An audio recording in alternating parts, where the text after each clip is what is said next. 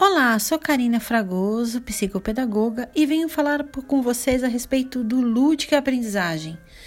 O lúdico apresenta valores específicos para todas as fases da vida. Na idade infantil e na adolescência, a finalidade é essencialmente pedagógica. A ludicidade, tão importante para a saúde mental do ser humano, é um aprendizado que merece a atenção dos pais e nós educadores pois é o momento para a expressão mais genuína do ser, é o direito de toda criança para o exercício da relação afetiva com o mundo, com as pessoas e com objetos. Então, o lúdico se refere ao jogar, ao brincar e ao movimento espontâneo. E através do jogo, a criança libera e canaliza suas energias.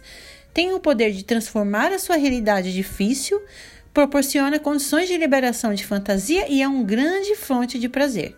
Então, a brincadeira é aconselhada na sala de aula, para os professores, para os psicopedagogos, nas questões das intervenções. Vamos todos brincar e olhar mais específico para a ludicidade. Muito obrigada pela atenção de todos e até a próxima.